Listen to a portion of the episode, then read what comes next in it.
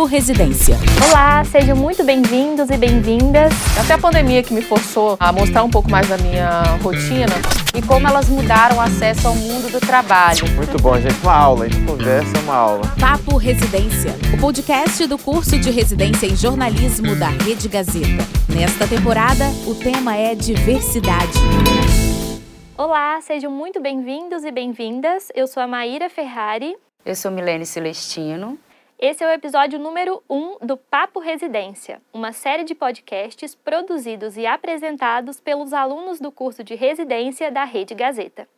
O episódio número 0 apresentou os 10 residentes, contando um pouco da diversidade do nosso grupo. Agora nós vamos entrar para valer no tema da nossa série. Este ano a gente vai debater sobre diversidade. E para começar, o assunto de hoje é dicionário de palavras preconceituosas.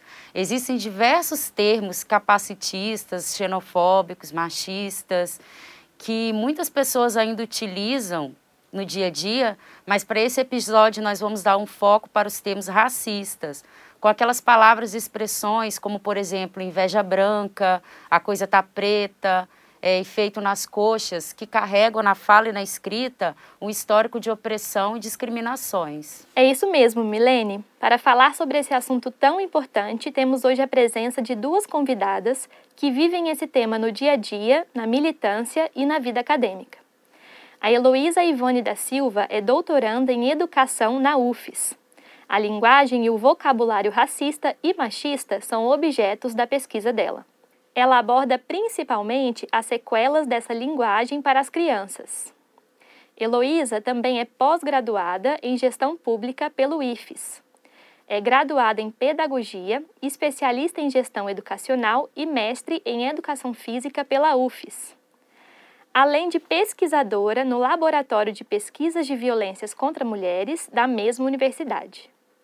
Uma vida e uma carreira dedicadas à militância pela diversidade militância que ela exerce ainda como coordenadora da EJA de Vitória e do Fórum Nacional de Mulheres Negras. O currículo é rico mesmo. Heloísa é também vice-presidenta da UNEGRO, a União dos Negros pela Igualdade. Seja muito bem-vinda, Heloísa. A nossa segunda convidada é Muna Malek, Muna é mulher negra, trabalhadora, militante, mãe, é socióloga formada pela UFES e mestre em História pela Universidade Estadual do Rio de Janeiro. Muna atualmente trabalha com consultoria de política para mulheres e população negra e também assessoria parlamentar.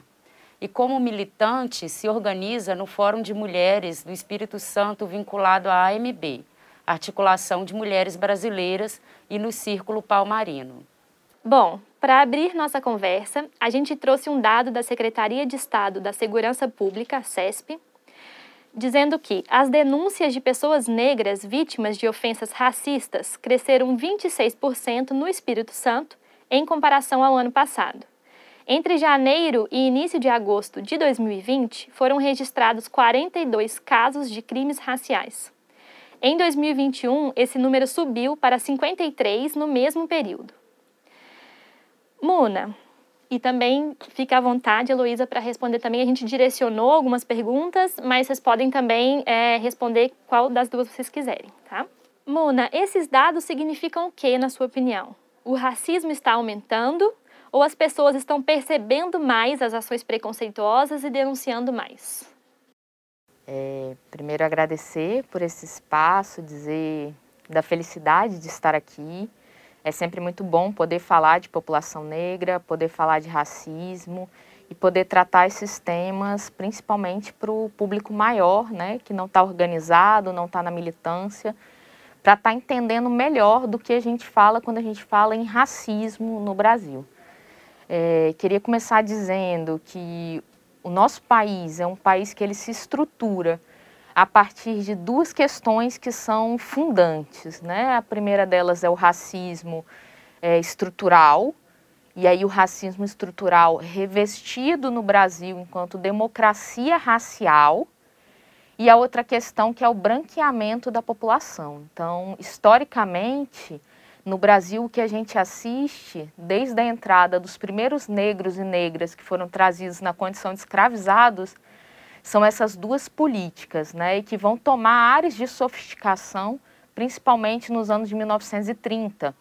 E aí, quando Gilberto Freire, né, sociólogo, e não somente Gilberto Freire, mas principalmente ele, vai dar maior interesse, maior é, desenvolvimento às ideias da democracia racial. E aí que diz que, na verdade, nós vivemos num país miscigenado e a miscigenação, ela tende a aparecer como um dado positivo, mas olhando para a história mais de perto ou com lupas da diversidade, a gente vai ver que a miscigenação ela só é tratada de forma positivada enquanto folclorização. É, carnaval, propaganda, propaganda exterior, mas a miscigenação ela tende a ser um dado historicamente construído enquanto uma questão a ser é, evitada. E aí que a gente vai cair numa política de branqueamento. Né? É, a gente teve estratégias colocadas por universidades, inclusive, por centros de excelência da ciência, instituições médicas, engenheiros, políticos, e que criaram um comitê eugenista, né? portanto, um comitê que colocava a raça branca como superior e que previa, se não estou enganada, até o ano de 2012, que não existiriam mais pessoas negras no Brasil. Felizmente eles estavam enganados, né? E a nossa presença aqui é uma prova disso, mas que mostra como a miscigenação, na verdade, ela era algo é, ruim para a sociedade, né? É, o meu mestrado foi sobre imigração e quando a gente vê as políticas de imigração que foram colocadas a cabo no Brasil, na verdade nem italianos nem alemães foram os primeiros, né, a, a serem benquistos no Brasil a política imigratória ela era muito voltada à europeização do país, mas a partir de uma lógica sempre de branqueamento. E aí muitas aspas para a gente abrir essas expressões, mas para limpar a população do mal, do algoro que a população negra e indígena tinha trazido. Não à toa, a pós-abolição, eh, nos anos de 1888, o que a gente tem é toda uma historiografia que ficou esquecida durante muito tempo e foi retomada por pesquisadores e pesquisadoras valentes e militantes da causa negra e que vão mostrar que nós fomos o tempo inteiro tratados como população preguiçosa, né? como população é, que deveria ser encarcerada. E aí a gente tem as leis da vadiagem, por exemplo, que foi uma das primeiras políticas do encarceramento em massa da população negra, e a todo momento as imagens de controle e as imagens que eram formadas e forjadas sobre a população negra são imagens estereotipadas e negativas. E aí, quando a gente pensa em todas essas questões, é, falando sobre os dados de racismo, ele ainda são poucos. São poucos porque a população ainda não entende o que é o racismo de verdade, né? É, vou dar um exemplo muito prático, né, que eu acho que vai trazendo para a gente essas questões mais na nossa vivência. No meu trabalho, aonde eu trabalho, nós temos uma política de que a maioria das pessoas que ali trabalham são negras. E nós estávamos numa confraternização do trabalho ontem, para ser bem exata, e uma pessoa chegou com uma outra pessoa e falou: olha, ele não queria participar da confraternização, era um homem branco, uma mulher branca, porque o cabelo dele está alvoroçado. E aí a gente, sem entender, quatro pessoas negras ali naquele espaço, aí ela falou: olha, eu vou levar vocês lá é, na sala tal, porque na sala tal tem é, pessoas que têm o cabelo alvoroçado. E o meu cabelo é um cabelo crespo. Né? Ele não é alvoroçado de forma alguma, ele é um cabelo crespo, é um tipo de cabelo. Né? E essa pessoa continuou, insistiu, apesar de nenhuma de nós três estarmos rindo ou achando engraçado, porque é uma atitude racista, ela continuou dizendo: elas não têm vergonha, elas não alisam o cabelo, elas deixam assim, meio malucão. Né? Tô longe de ser uma pessoa malucona ou do meu cabelo ser alvoroçado. Mas isso, para a maioria das pessoas, e talvez para a maioria das pessoas que nos escutam, não é uma atitude racista. Né? Assim como não é racista virar para o meu filho, que é um menino branco, eu sou casada com um homem branco, E ele tem o cabelo mais para liso, né, para ondulado, e as pessoas dizerem para ele que ele teve sorte de puxar o cabelo do pai, né? É, o que isso está sendo dito sobre a mãe? Ou quando eu estou nos estabelecimentos com ele e as pessoas falam que ele é muito afeiçoado a mim, né? Colocando por si só já uma noção de que eu seria a babá de uma criança branca, né? E a preciosidade da criança branca, enfim, aí a gente desdobra em outras questões. Então, é, ainda tem pouca denúncia, a gente ainda recorre pouco à justiça, a gente ainda acredita pouco na justiça, né? É, a gente assiste a uma série de reviravoltas no âmbito jurídico, mas ainda é pouco, ainda é pouco reconhecido a violência psicológica, a violência estrutural e a violência também, é, a gente costuma dizer que o Estado é violento. O Estado é violento quando ele não reconhece a necessidade de olhar para a população negra com lentes especiais, a necessidade de reconhecer que as políticas de exclusão a qual a população negra é, africana e afrodescendente esteve colocada a todo tempo, eles vão mostrar que a população pobre é majoritariamente negra. É, como a gente citou aqui no início do bate-papo, o racismo está muito além das ofensas diretas.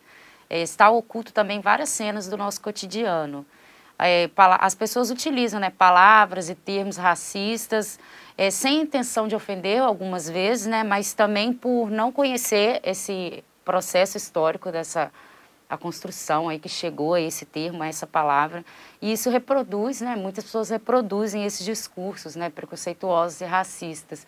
Eu, como uma mulher negra, reparo isso o tempo todo. Eu cresci com vários termos que depois de muito tempo com amadurecimento também, que eu fui entender que era um termo racista, principalmente aqueles que vêm na intenção de elogiar, que não é a intenção já de ofender, de te elogiar, de falar que você é beleza exótica, mulato, moreno, que foram é, termos e palavras que vieram para embranquecer, igual a Muná estava falando, Muna, desculpa.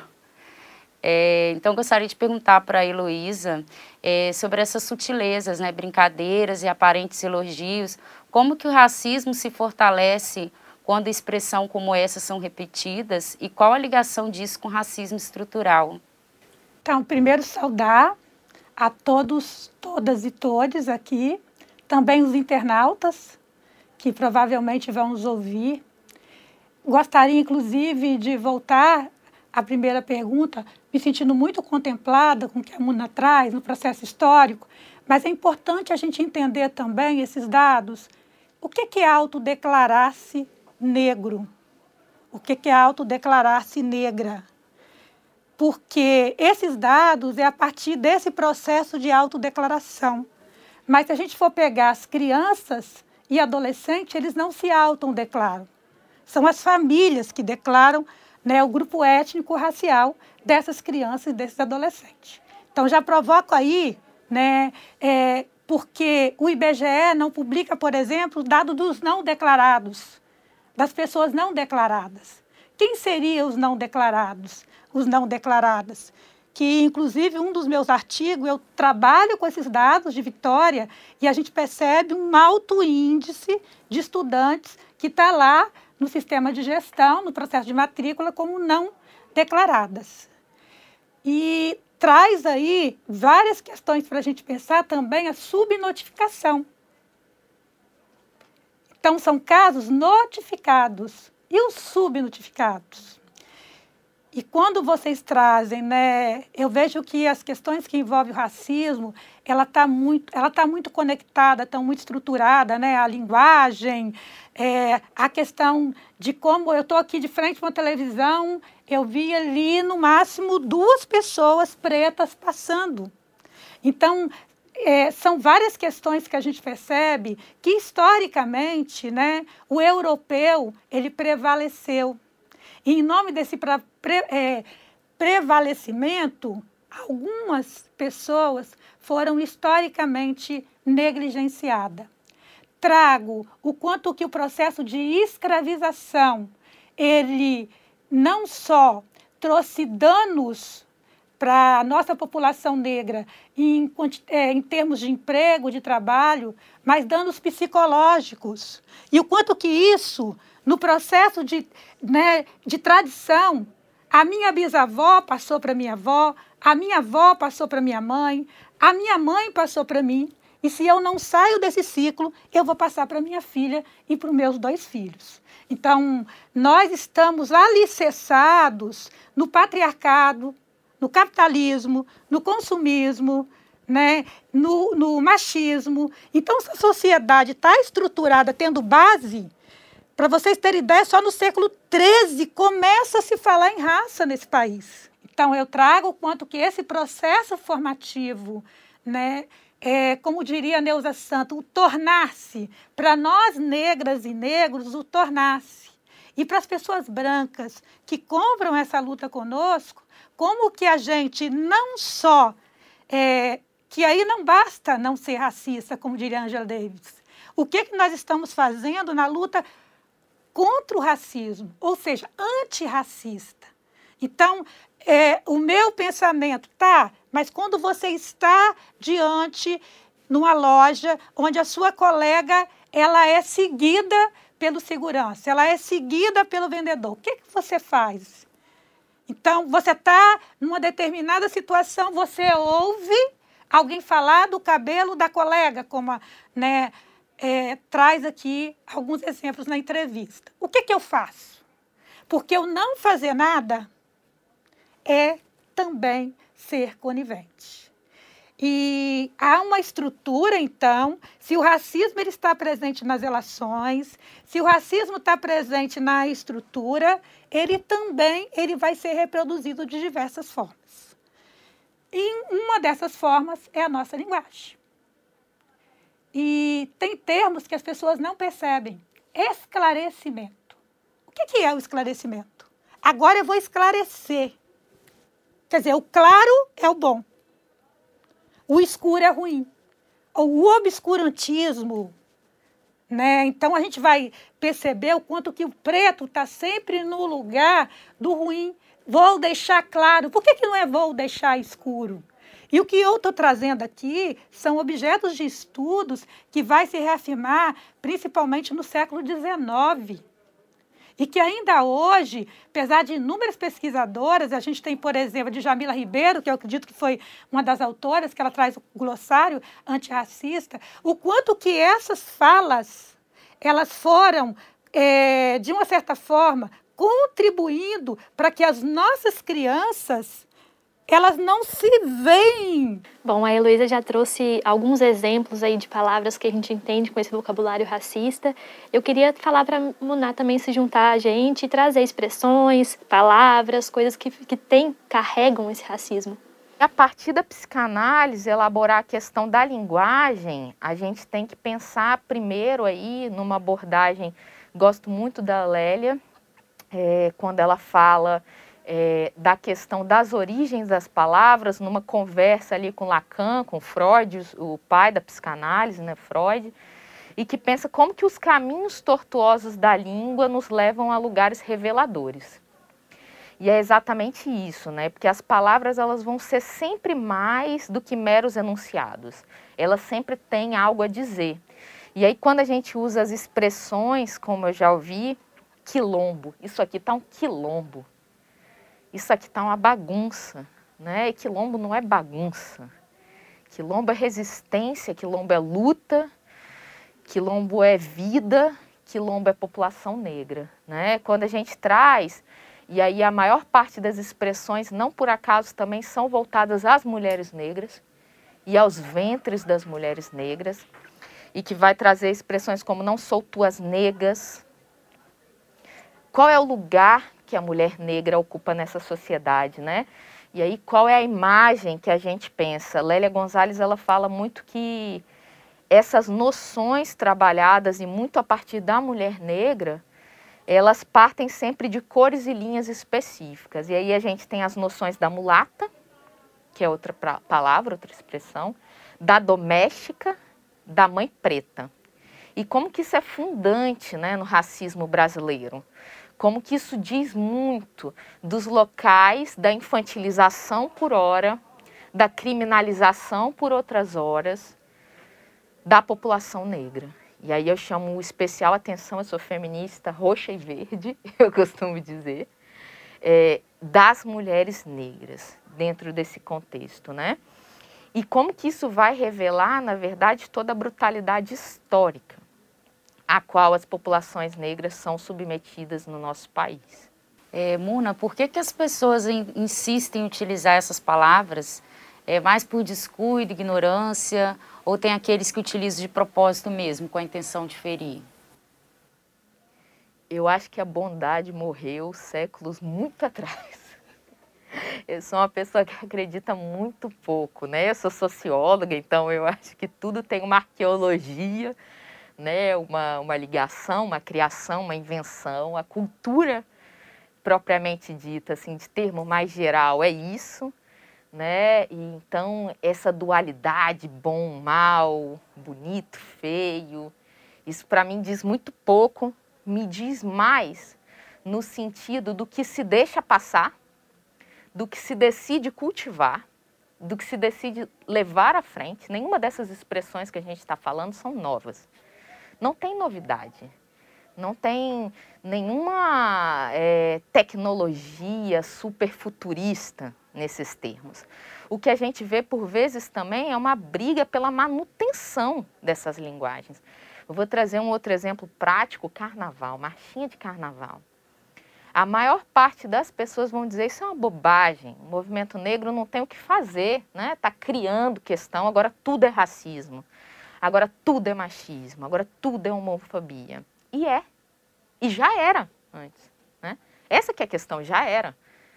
Só que é importante nomear, porque como diz Foucault, né, quando a gente nomeia, a gente sabe do que a gente está falando, a gente entende as estruturas de poder que estão ali colocadas. Então, é, quando a pessoa, né, é, e via de regra, quando a pessoa usa essa expressão e você faz a correção, ela fala: Isso é bobagem, isso é bobagem. Via de regra. Existe um movimento é, que tenta retroceder na sociedade de não enxergar isso como um problema gigante. Um problema gigante. A marchinha de carnaval que eu estava trazendo, né? eu, nessas análises que a gente faz, eu sempre falei, eu odeio carnaval. Eu odeio carnaval. Só que eu amo carnaval. E por que, que eu pegava isso de eu odeio carnaval? Eu odiava ser criança com meu cabelo afro no carnaval e ouvir, olha a cabeleira do Zezé, será que ele é? é? Nega do cabelo duro, cabelo de bombril. Esses dias eu vi no Instagram, né, um videozinho TikTok, que era uma boneca Barbie, tirava um cabelo, colocava um cabelo afro e usava para esfregar as louças. Né? Aquilo chegou a me dar ânsia de vômito. Estamos no século XXI, né? E aí, toda vez que eu, criança, lá com seis anos, estava no carnaval, eu começava essas músicas, eu tinha vontade de me esconder. E lembro perfeitamente como as pessoas se davam, né? E se dão até hoje, de certa forma, licença de encostar no meu cabelo, de legislar sobre o meu cabelo, de enunciar sobre o meu cabelo. A família da minha mãe é uma família branca e não tinha uma casa de uma tia que eu não entrasse, que não falasse, vamos dar um jeito no seu cabelo, como se o meu cabelo precisasse de jeito. Né? E mais tarde aí eu passei pelo processo de alisar cabelo, enfim, tudo isso. E mais tarde aquela música que me marcou muito é Cuidado com a chuva. Ah, e choveu, cabelo, cabelo encolheu. encolheu. Né? Eu tinha pavor, pavor real, com 18, 16, 18 anos, pavor real, de pensar em estar no carnaval com meu cabelo alisado, porque você, quando tenta adentrar, é, e aí como diz Franz Fanon, né, é, psiquiatra, é, ele vai dizer dessas máscaras negras, né? Dessas máscaras brancas, desculpa, em pele negra. Quando você tenta entrar no mundo dos brancos, eles vão o tempo inteiro lembrar que você é falseado e que você não merece estar ali. Então, toda vez alguém me perguntava: esse cabelo é seu mesmo? Nossa, como que você conseguiu esse cabelo? Só que depois que eu assumo o meu cabelo afro, e aí as pessoas. Eu estava no aeroporto de Pernambuco, uma pessoa se sentiu na licença de puxar o meu cabelo e eu estranhei, falei, ah, deve ser piada, deve ser alguém que eu conheço, obviamente, né?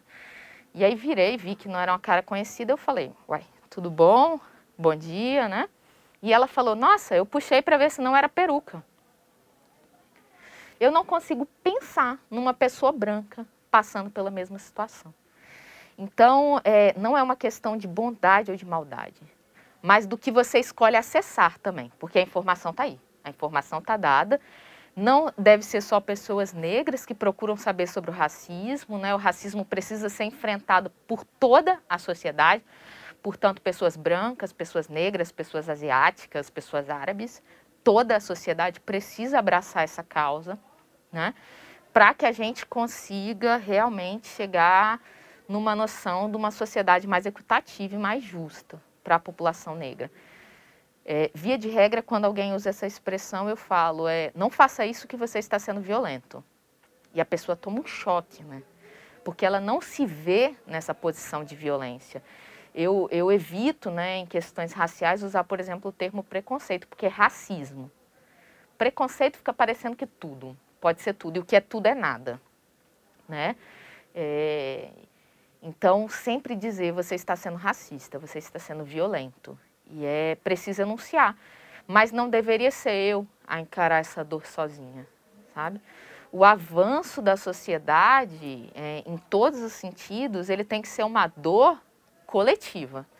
Agora, se só dói nas pessoas negras, tem muita coisa errada, né? Nesse sentido.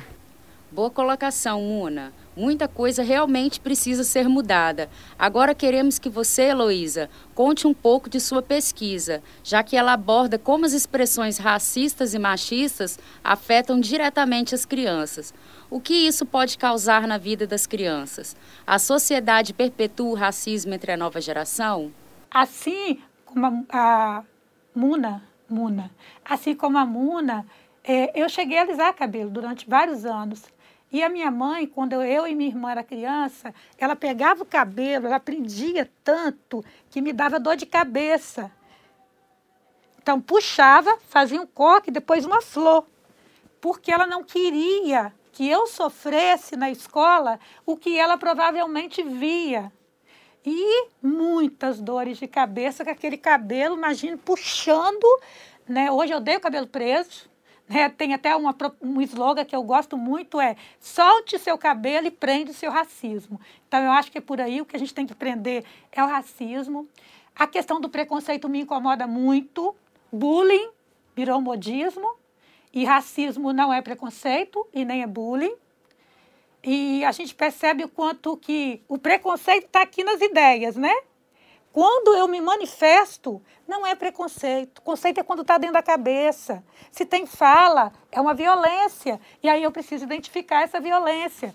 Porque quando nós damos nomes, a gente está pautando a ausência de políticas públicas. Se a gente enfeita, vai criando nomes, enfeites, né, a gente não contribui.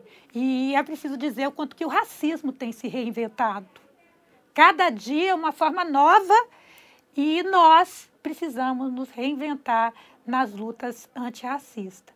São mais de 300 anos do processo de escravização. Então, eu uso a palavra escravização, não é escravidão. Escravidão é uma palavra de cunho racista, porque não foi uma escolha. Filho, a pessoa fala assim, neta de ex-escrava. Como é que é isso? Fala neta né, de ex-imigrante, ninguém fala isso mas com nós sofremos né, questões. E aí, o quanto que a gente vai carregando isso dentro de nós, nos provocando e nos incomodando. Cresço, então, né, já incomodada. Preciso dizer que o lugar que eu mais encontrei o racismo foi a escola. E a gente vê não só na educação infantil, a gente pode falar aqui dos nossos espaços acadêmicos, onde era cabelo de pico, fedida, beiçuda. Então, hoje, né, usar batom vermelho, eu uso batom vermelho para demarcar os meus lábios grandes, o nariz. O nosso país, o racismo é de marca. Então, é a cor da pele e o cabelo. Então, se a gente tenta né, assumir isso, eu, inclusive, não uso pele mais clara, eu uso pele com menos melanina ou mais melanina, porque quem tem pele clara é o branco. Nós não temos pele clara. Então, os nossos tons de pele, que é outra palavra racista, né, muitas vezes ele não é aceito. E aí eu falo, eu sou negra de pele preta. E as pessoas falam, mas você não é preta. Depende. O que é preto para você? O que é preto para você? Então, existe tons de pele, né? É, há uns anos atrás, que tem a ver com a minha pesquisa, algumas provocações, nós fizemos um trabalho, né? É, e aí, junto com as pretas, que foi um trabalho no, no Bucane, chamado Projeto Quilombinho, onde tinham as crianças de educação infantil e as meninas, 4, 5 anos, quando pedia para desenhar, elas se desenhavam brancas, cabelo lisinho, colocava o lápis de cabelo lisinho, pintava com esse lápis rosa, que não é cor de pele de ninguém. E aí, uma das atividades é: o que, qual é o seu sonho? O que, que você quer ser quando crescer? E elas falavam: eu quero ser uma princesa. Cabelo liso, ser branca, ser magra. O que, que essa criança está dizendo? Quando ela, mesmo com a pele preta, com melanina, cabelo black, né, com a raiz crespa, e é na hora de desenhar, e algumas pessoas, ela não está se enxergando? Ela está se enxergando, sim. Mas quando ela desenha, ela quer diminuir essa dor, porque o racismo dói, o racismo mata, o racismo é cruel, e as pessoas às vezes não entendem isso, né? E o quanto que, quando a gente fala das crianças, a gente, por que, que eu trago as crianças? Porque nas nossas infâncias foram negadas. Quem eram as princesas, os príncipes? Quem era protagonista dos livros didáticos? Quando falava em empregada doméstica, qual imagem vem? E aí o doméstica, né? De domesticar, igual animal. Quando fala em medicina, médicos, qual é a imagem que vem? Quando a gente fala da saúde, pessoas brancas no seminário, vai as imagens. Quando fala de doença, a pessoa preta. Então, a proposta de começar desde a educação infantil né, que já tem um trabalho, nós temos uma legislação da educação, que é a 10.639 de 2003 e a 11.645 de 2008, que vai trazer a obrigatoriedade de trabalhar a história e cultura africana, afro-brasileira e indígena, que são culturas diferentes. Uma coisa é africana, outra coisa é afro-brasileira, e tem gente que confunde. Então, a gente né, traz esse olhar, traz esse trabalho, as crianças, é, as famílias ainda é, têm dificuldade de, auto, de, né, de preencher lá a declaração dessas crianças. E aí eu trago esse momento de escutas, de ouvir as narrativas das crianças. Como é que elas veem esse mundo, né? E provo provocar várias palavras, como é que elas se sentem que a gente tem até vídeos, né, que coloca isso. Como é que é ser chamada de macaco ou de macaco? Falar que o cabelo é ruim? O cabelo fala? Porque um cabelo é bom, o outro é ruim? O que é shampoo para cabelo normal? O que é cabelo normal? O que é um cabelo penteado? Eu li um laudo de um psiquiatra que colocava que o jovem a gente estava trabalhando com um jovem, falou que ele tinha problema de autoestima e que ele não se cuidava. E aí ele coloca lá, é, despenteado. Esse jovem foi avaliado por um psiquiatra por causa da forma que ele entra. Eu estou imaginando aqui um jovem preto, calça, né? Caída, bermuda largada, camiseta, que é a forma de expressar a juventude preta, boné, e, e o quanto que isso ainda volta lá que era ter boa aparência para trabalhar. Então, é a escuta dessas crianças, trazendo né, várias questões para a gente pensar. A gente precisa trazer o quanto que a língua ela é viva, nós reproduzimos a nossa linguagem o que vivemos. Eu acredito, é, mais do que a Muna, eu, é, eu trago uma esperança, eu trago esperança porque eu acredito que algumas pessoas ainda reproduzem sem saber o que está falando. Então, o meu coração ainda tem esperança. E é por isso que eu faço essa pesquisa com a proposta de trabalhar nesses processos formativos de escuta, produzir dados para provocar né, a questão das políticas públicas. E aí, só para encerrar essa parte, eu queria trazer aqui algumas questões para pensar o lugar que o preto foi colocado e o lugar que o branco foi colocado, que é a questão da nossa língua, né? Que ela, é, ela permeia toda e qualquer situação humana e ela pode estar junto em qualquer esfera da comunicação. Então, a nossa linguagem, ela reproduz discurso. Então, quando a gente diz, ó, inveja branca, e as pessoas querem dizer que a inveja é boa. Se é que existe inveja boa. Denegrir. Mercado negro é o mercado ilegal. ilegal. Gato preto, azar. Gente, ó, vi quatro, gato preto. Se for uma sexta-feira ainda, o lugar que, que é colocado a mulher negra, esse lugar da sexualidade, né? Cor do pecado. E por que cor do pecado? Porque as relações sexuais, não, as mais apimentadas, não eram com as esposas. Ia para senzá-las, estupravam as mulheres, as jovens e às vezes meninas, crianças negras, que é uma outra pesquisa que eu trago. Sexo, a, a violência sexual, ela tem cor, ela tem sexo e tem território.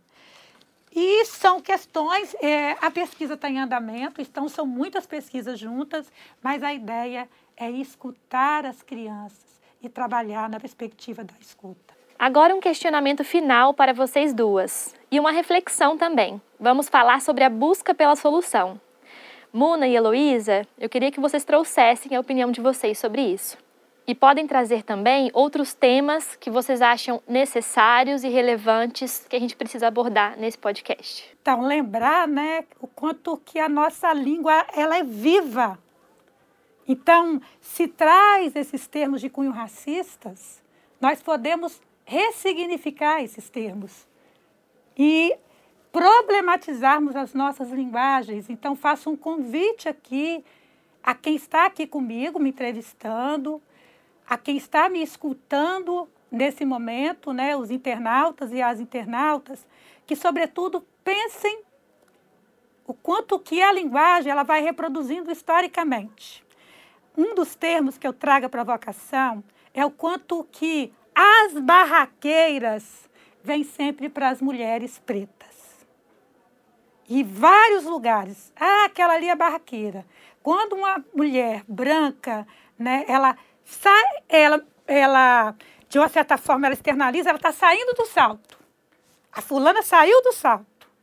E a preta está fazendo barraco, desqualificando o barraco. Por que, que é um barraco? Por que, que as pessoas não fazem mansão? Por que, que as pessoas fazem barraco? Qual é o sentido do barraco? Lembrar, gente, que o barraco tem barracos limpíssimos, muito bem organizados, e tem mansões com muita sujeira. Então, essa ideia de, de colocar a bagunça sempre e tentando desqualificar a mulher preta, o homem preto, a gente precisa é, repensar. Então, o convite aqui é repensar sobre as nossas falas. Serviço de preto. Fulano fez serviço de preto. Quando eu tento desqualificar e dizer que o serviço não foi bem feito. Por que não esse serviço que não foi feito é de branco? E eu estou provocando aqui, não é no sentido da gente transformar é, a nossa linguagem, é, trazendo a negritude para o positivo. Sim, é para isso também. É para trazer positivo também, mas para pensar o quanto que o racismo ele traz sequelas não só para as pessoas negras, mas também para as pessoas brancas. Então a luta, assim como não dá para ser das mulheres, as lutas feministas tem que ser de todos e todas, a antirracista também. Ó, inveja branca, que eu até já falei, a questão do samba do crioulo doido. Essa casa está uma zona, que era o lugar que as mulheres pretas, historicamente, e que é respeitoso e digno, nós somos donas dos nossos corpos, fazemos o que quisermos. O problema é a imposição, que era colocada na época. Então, o lugar que algumas mulheres eram colocadas para se prostituírem. Lembrando que aquelas mulheres que optam por ter né, esse trabalho com o sexo, são as profissionais do sexo, é legítimo e nós precisamos respeitar. Meia tigela, que vem do sentido que os negros, os escravos, trabalhavam em minas. Eu, inclusive, hoje tenho dificuldade de usar ouro. Sou totalmente contra ouro. Pessoa... E aí, outra linguagem, as pessoas falam assim: vamos fechar com chave de ouro. O que quer dizer? Por que, que a gente não fecha com chave de madeira? Porque o ouro ele vem a partir de um processo de escravização. E aí, quando os homens negros não conseguiam cumprir as metas, eles eram considerados meia tigela. Outra questão são os nossos hábitos. Eu não sei as meninas aqui mais novas, mas provavelmente as pessoas mais velhas, né, de 40 para frente, nós vamos lembrar o quanto que as pessoas diziam que manga com leite faz mal. Ó, oh, não, e manga com leite faz bem. Faça uma vitamina de manga com leite. Mas isso era colocado para o negro não tomar o leite, porque o leite era da casa grande. Ele podia chupar manga, mas aí colocava mal, porque aí ele não ia querer ou pegar o leite. E aí tem várias categorias, né? O corpo preto colocado como exótico. Eu já vivi isso quando eu coloco meus turbantes, faço a trança e coloco toda para cima. Então, esse olhar para o nosso corpo, né, como exótico, criado mudo, também usado, né, na questão do móvel. Criado fala? E aí nós vamos lembrar quem eram os criados. Porque os criados falam. Só que essa palavra criado, ela tem um sentido racista. Porque, na verdade, eram homens pretos. Mas para deixá-los calados, e tinha diversas formas de calar e silenciar essa população, então o criado ele precisa ser mudo. Ou seja, o homem preto, ele de boca fechada, ele está errado. E a gente cresce ouvindo várias questões, né? O não sou tua nega, a questão do moreno. As pessoas falam assim: ah, fulano é moreno, fulano é morena. O que, que é moreno? Somos morenos, somos pretos, pretas, né? Da raça, da raça barra cor negra. E tem várias outras linguagens que a gente poderia ficar aqui o dia inteiro lembrando, mas é pensar qual o sentido do que a gente está falando e, e, como que eu estou olhando para esse corpo preto, para essa fala. Algumas pessoas falam assim, ah, fulano está dando voz. Ninguém dá voz para ninguém, nós já nascemos com vozes. Mesmo aquelas pessoas que são né, é, que tem a questão da fala, né, que são os mudos, entre aspas, elas têm uma linguagem. Na verdade, elas não são mudas. E aí, então, trazer para a gente o quanto que a gente precisa ressignificar, estudar, eu deixo esse convite. E como mensagem final, já fazendo as minhas considerações, é, eu acredito sim que a gente dá para mudar esse rumo, dá para fechar esse ciclo, de violência. Eu acho que esse trabalho é prova disso. Vocês estarem aqui nos entrevistando é prova disso. A universidade ter vocês para pesquisar sobre isso, a TV Gazeta ter esses corpos pretos aqui dentro, né, falando sobre a expressão é, racista, é um dos caminhos. O dia a dia, né, a forma com que nós olhamos as nossas crianças negras, porque, e aí provocando vocês, futura jornalista, algumas pessoas acham que é só colocar a imagem preta. E eu tenho percebido, gente, que coloca, sabe aquela coisa de incluir para excluir? Coloca, mas lá no cantinho, no final, você tem que quase fazer assim para ler. E aí a gente precisa de protagonismo. Precisamos falar de protagonismo.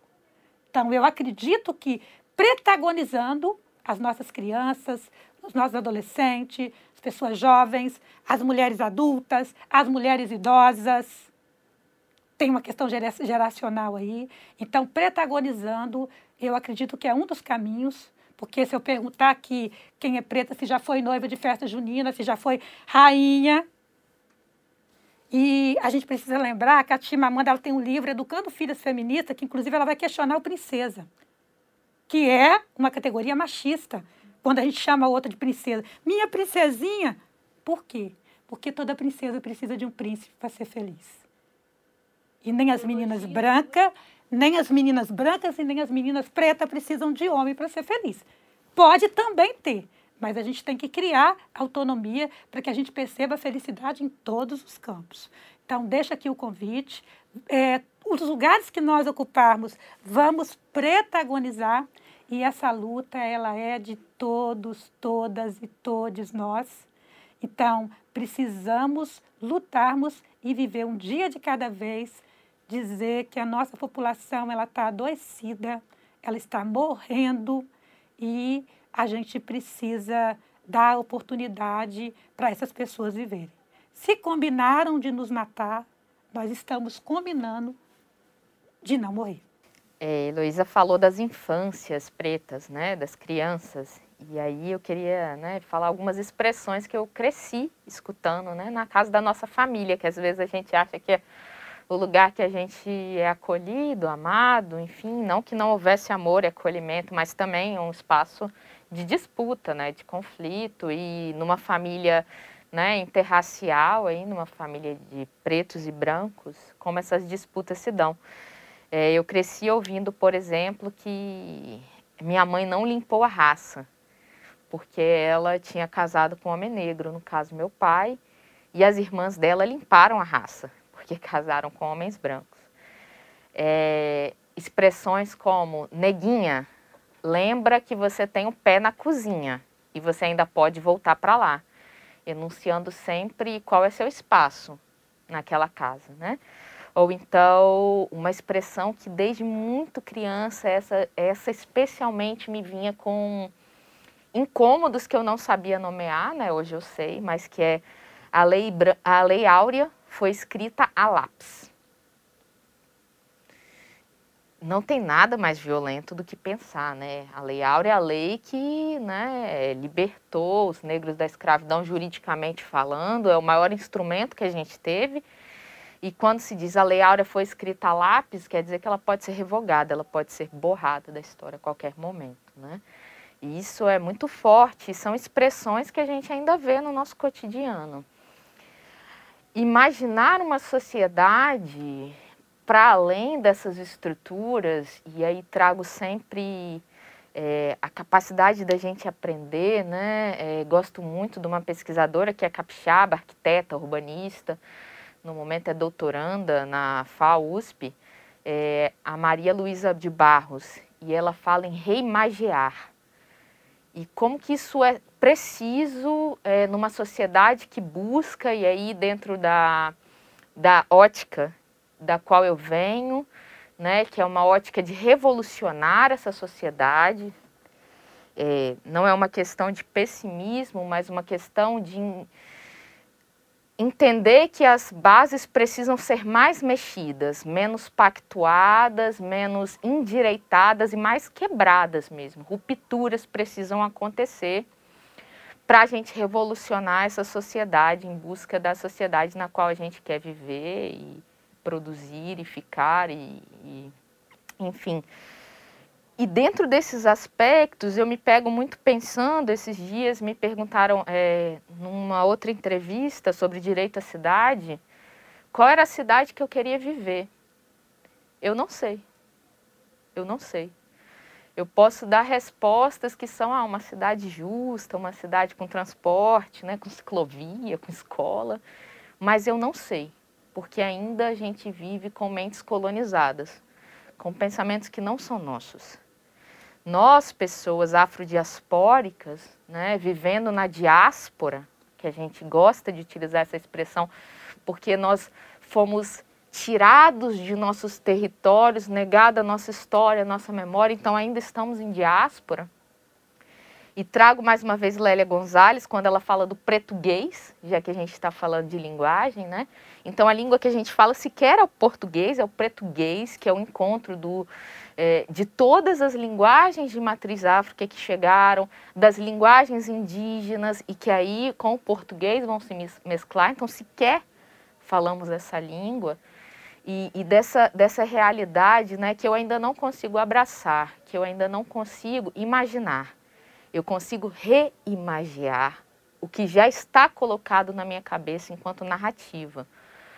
Mas eu acho que é um caminho ainda muito árduo e que a gente precisa ter coragem E aí trago mais uma vez a sociedade inteira precisa ter coragem. Eu sou mãe de um menino branco e às vezes as pessoas se chocam, né? É, e eu já escutei, né, falando que eu faço lavagem cerebral com meu filho, porque 90% das coisas que ele assiste são de pessoas negras. Porque o branco já é o padrão. Ele já vai encontrar em todos os espaços que ele for, né? E aí o meu filho, que tem quase três anos, ele vira para mim e sempre fala, mamãe, o seu cabelo é lindo. Isso é uma produção, obviamente. E esses dias ele virou para mim e falou: Mamãe, eu estou assistindo um desenho e a menina é bonita igual a você. E eu fui ver o desenho, era uma menina negra, com cabelo igual ao meu. E uma menina negra, não no papel dela de sofrimento, de dor, mas de produção. Alguém que produz, que imagina, que consegue fabular as crianças negras é tirado o privilégio de fabular, elas sempre têm que estar em narrativas de dor e nunca em narrativas de construção, de amor, de encontro. E isso para mim é geracionalmente conseguir colocar uma nova perspectiva, mas que eu ainda não consigo alcançar e que espero que as próximas gerações dentro desse exercício né, de descolonizar os nossos corpos, as nossas mentes, a nossa linguagem, os nossos gestos, conseguir se aproximar mais de uma sociedade que seja realmente para nós, pessoas negras, e para as pessoas brancas, e para as pessoas indígenas, e para toda a sociedade. É, Angela Davis tem uma frase que eu gosto muito, né? Quando uma mulher negra se movimenta, uma sociedade inteira se movimenta com ela. E é exatamente essa noção né, de que movimentar a sociedade a partir daqueles que estão mais excluídos do espaço, estão mais à margem dos processos, é avançar para toda uma sociedade. Tem um autor, na verdade, o Nelson Mandela, ele vai trazer algumas questões para pensar as infâncias. E ele vai dizer que a criança não nasceu odiando ninguém pela cor da pele. Ela aprendeu. E se ela aprendeu a odiar, ela também pode aprender a amar. Então, eu acho que uma das apostas é ensinar as nossas crianças a se amar e a amar as outras. Então, seria um dos caminhos para vencer o racismo. Chegou a hora de encerrar, agradecer muito a presença de vocês. É, foi uma conversa enriquecedora. É um assunto, um tema muito necessário, ele tem mesmo que ser debatido. É importante colocar né, destaque nessas falas dos autores que vocês sugeriram também. Muito bom mesmo. Obrigada. Muito obrigada, Heloísa, Munar. Obrigada novamente por ter aceitado esse convite, por ter vindo conversar com a gente. E espero encontrar muito vocês ainda em breve, em outros momentos. E você que está aí nos ouvindo, a gente agradece também a sua companhia. Esse foi o episódio número 1 um do Papo Residência, o podcast do curso de residência em jornalismo da Rede Gazeta, que nesse primeiro ano de exibição aborda a diversidade. A produção e o roteiro desse episódio são dos residentes Álvaro Guareschi, Maíra Ferrari, Matheus Metzger e Milene Celestino. Não deixe de acompanhar também o próximo episódio que vai trazer o tema Inclusão Começa na Escola. Até a próxima! Papo Residência é o podcast do curso de Residência em Jornalismo da Rede Gazeta. Tema da temporada: Diversidade. Patrocínio: ArcelorMittal, Eco 101, Samarco, Suzano e Vale.